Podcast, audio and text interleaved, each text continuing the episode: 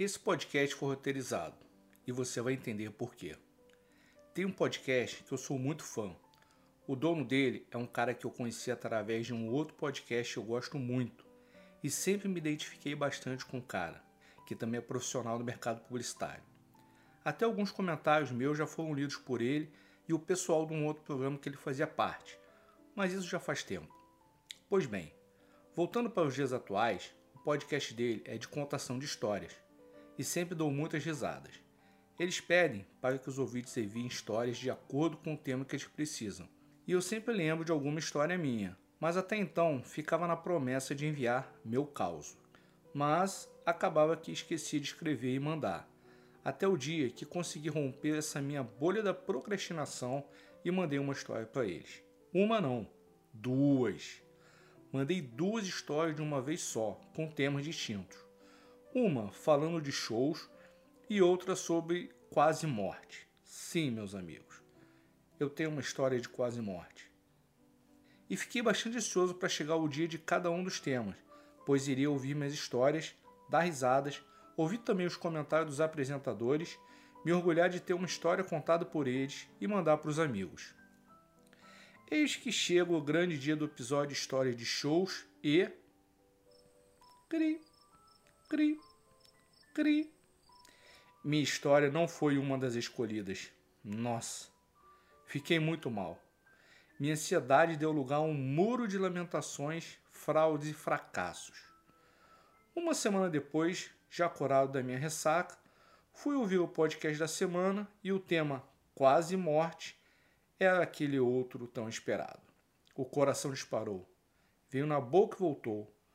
Toda a ansiedade que eu havia sentido sete dias atrás veio novamente e se misturou com o sentimento da derrota já de cara. E eu, me sentindo um merda, fui lá ouvir aquele episódio e, para minha surpresa, a minha história sobre quase morte não estava lá. Aí o sentimento que veio foi de quase morte mesmo. Eu sou um merda. Puta que o pariu. Nunca mais escrevo para esse programa. Não que minha história tenha que ser publicada, mas só de ter que passar por essa sensação de ansiedade de novo, não quero mais não. E seguir minha vida ouvindo a cada semana um novo episódio, lembrando de minhas histórias a cada novo tema, ouvindo eles pedirem para enviarmos nossas histórias e eu então mandava uma banana virtual mental para eles. Foi então que um belo dia, inspirado por temas legais, eu resolvi escrever outras histórias minhas para deixar arquivadas. E lá estavam as duas histórias que mandei anteriormente.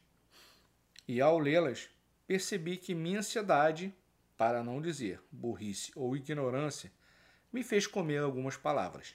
E reparei em frases sem sentido. Poxa, senti vergonha de mim mesmo, mas consertei aquilo ali e fui fazer os novos textos.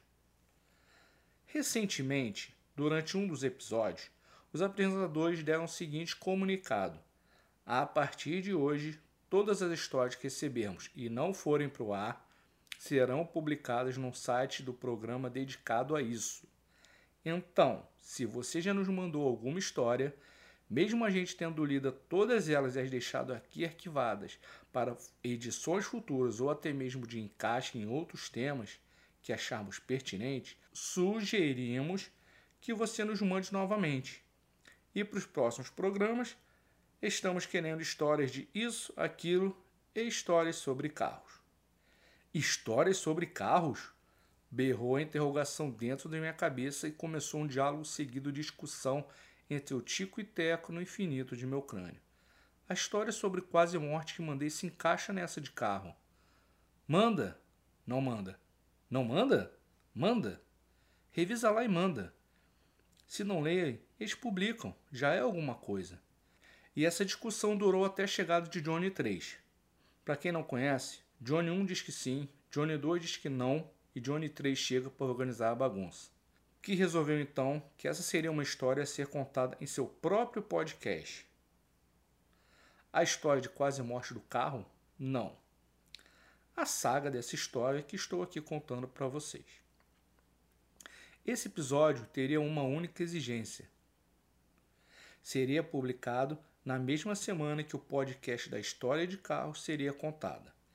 Então, meus amigos, é com muito prazer que venho contar para vocês que esse episódio foi lançado hoje. O podcast do qual estou falando é o Guga Cash, apresentado pelos irmãos Rafael e Guga Mafra, sendo este segundo o Guga, o cara que eu já conhecia de outro podcast que ele participava, o Braincast. O Guga atualmente mora em Miami, é praticamente meu vizinho, mas eu não o conheço pessoalmente, ainda. Mas eu vou dar um spoiler para você que não vai atrapalhar em nada a sua experiência. Está preparado? Eu fui ouvir o episódio, né? E eu também fiquei bastante ansioso para ouvir minha história. Como eu falei, para rir, ouvir os comentários dos apresentadores, me orgulhar de ter uma história contada por eles e mandar para vocês. E cri, cri, cri. Minha história não foi uma das escolhidas. De novo, mais uma vez, fiz o que eu faço de melhor. Fracassei. Mas dessa vez eu ri. E feliz da vida, aqui estou fazendo esse episódio para vocês. Ficaram surpresos? Então fica firme que eu vou contar essa história. Tema anterior se chamava História de Quase Morte. Tema recente: História de Carros.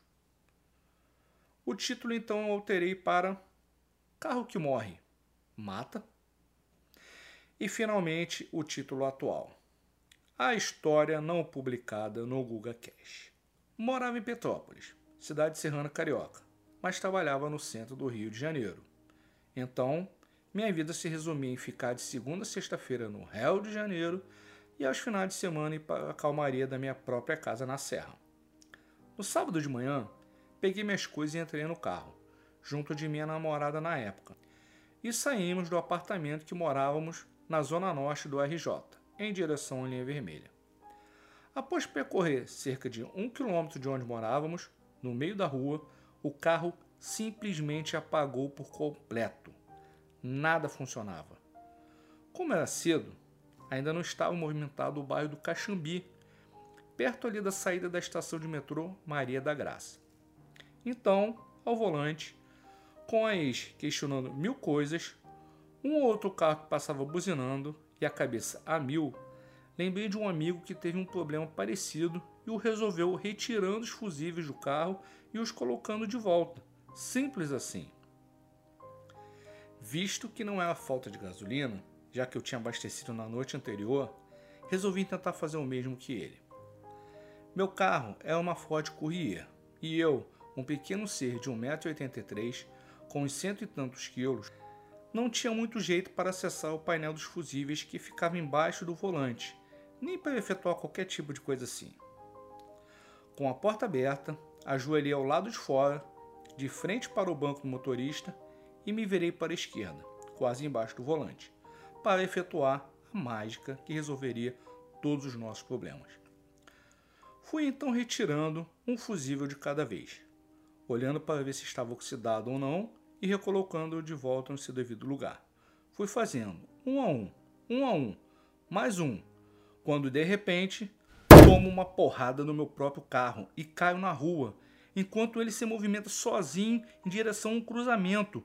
Eu grito para ex: Segura o carro! Ela, mais branca do que já era, só me olhava com as mãos na cabeça, os olhos arregalados, a boca torta entreaberta, como se tivesse tido um AVC. Nisso, levantei rápido e corri, não sei nem como, já que meu joelho o skate se encarregou de levar embora alguns anos atrás. Após várias passadas, três no total, percebi que o carro perdeu velocidade e parou sozinho antes do cruzamento. Vou andando rápido, do jeito que dá, entro no carro e puxo o freio de mão. Não lembro se ele morreu de novo ou eu o desliguei nesse momento. O carro antes tinha parado sozinho, né? Eu tentei religar quando isso aconteceu, mas sem sucesso, só saí do carro. Aí vou girar a chave para sair, percebo que o carro estava engatado em alguma marcha. Por isso, Christine, o carro assassino, resolveu sair correndo quando fiz a tal massagem cardíaca dos fusíveis nele. Lembra que eu falei que eu sou um ser pequeno e sem jeito para essas coisas? Então, quando fui para me ajoelhar na rua, achei que era melhor sentar Então sentei ali na rua, de frente para o banco do motorista e coloquei minhas pernas para debaixo do carro. Aí, como não me senti confortável, fiquei de joelhos novamente e assim sendo apenas agredido pelo carro sem motorista, que é muito melhor do que ser atropelado por ele, não é mesmo? Subimos a serra aquele dia calados. Minha ex já estava melhor do AVC que sofreu, mas ainda me olhava esquisito. Eu só pensava naquele programa As Mais Estranhas Formas de Morrer, do Discovery, e visualizava o carro passando em cima das minhas pernas ou me arrastando, sei lá. Foi bizarro aquilo. Nós nunca falamos sobre esse episódio, nem contamos para ninguém. Muito obrigado pela oportunidade de contar esse episódio imbecil, quase trágico da minha vida. Toda vez que vocês pedem histórias, eu relembro de alguma, mas sempre perco os prazos para escrever. Estou correndo aqui para tentar emplacar essa. Abraço a todos vocês. Então é isso, pessoal. Vocês ouviram minha história até o final, inclusive com os agradecimentos que eu fiz ao pessoal do Google Cash e continuo. Agradeço, agradeço a eles que me inspiraram a escrever essa história, me lembraram desse caso e ela tá aí, contada para vocês no meu podcast. Valeu? Sigam o Google também, vá lá, dá um confere no podcast dele. Eu acho que vocês vão gostar. Muito obrigado, um abraço, valeu!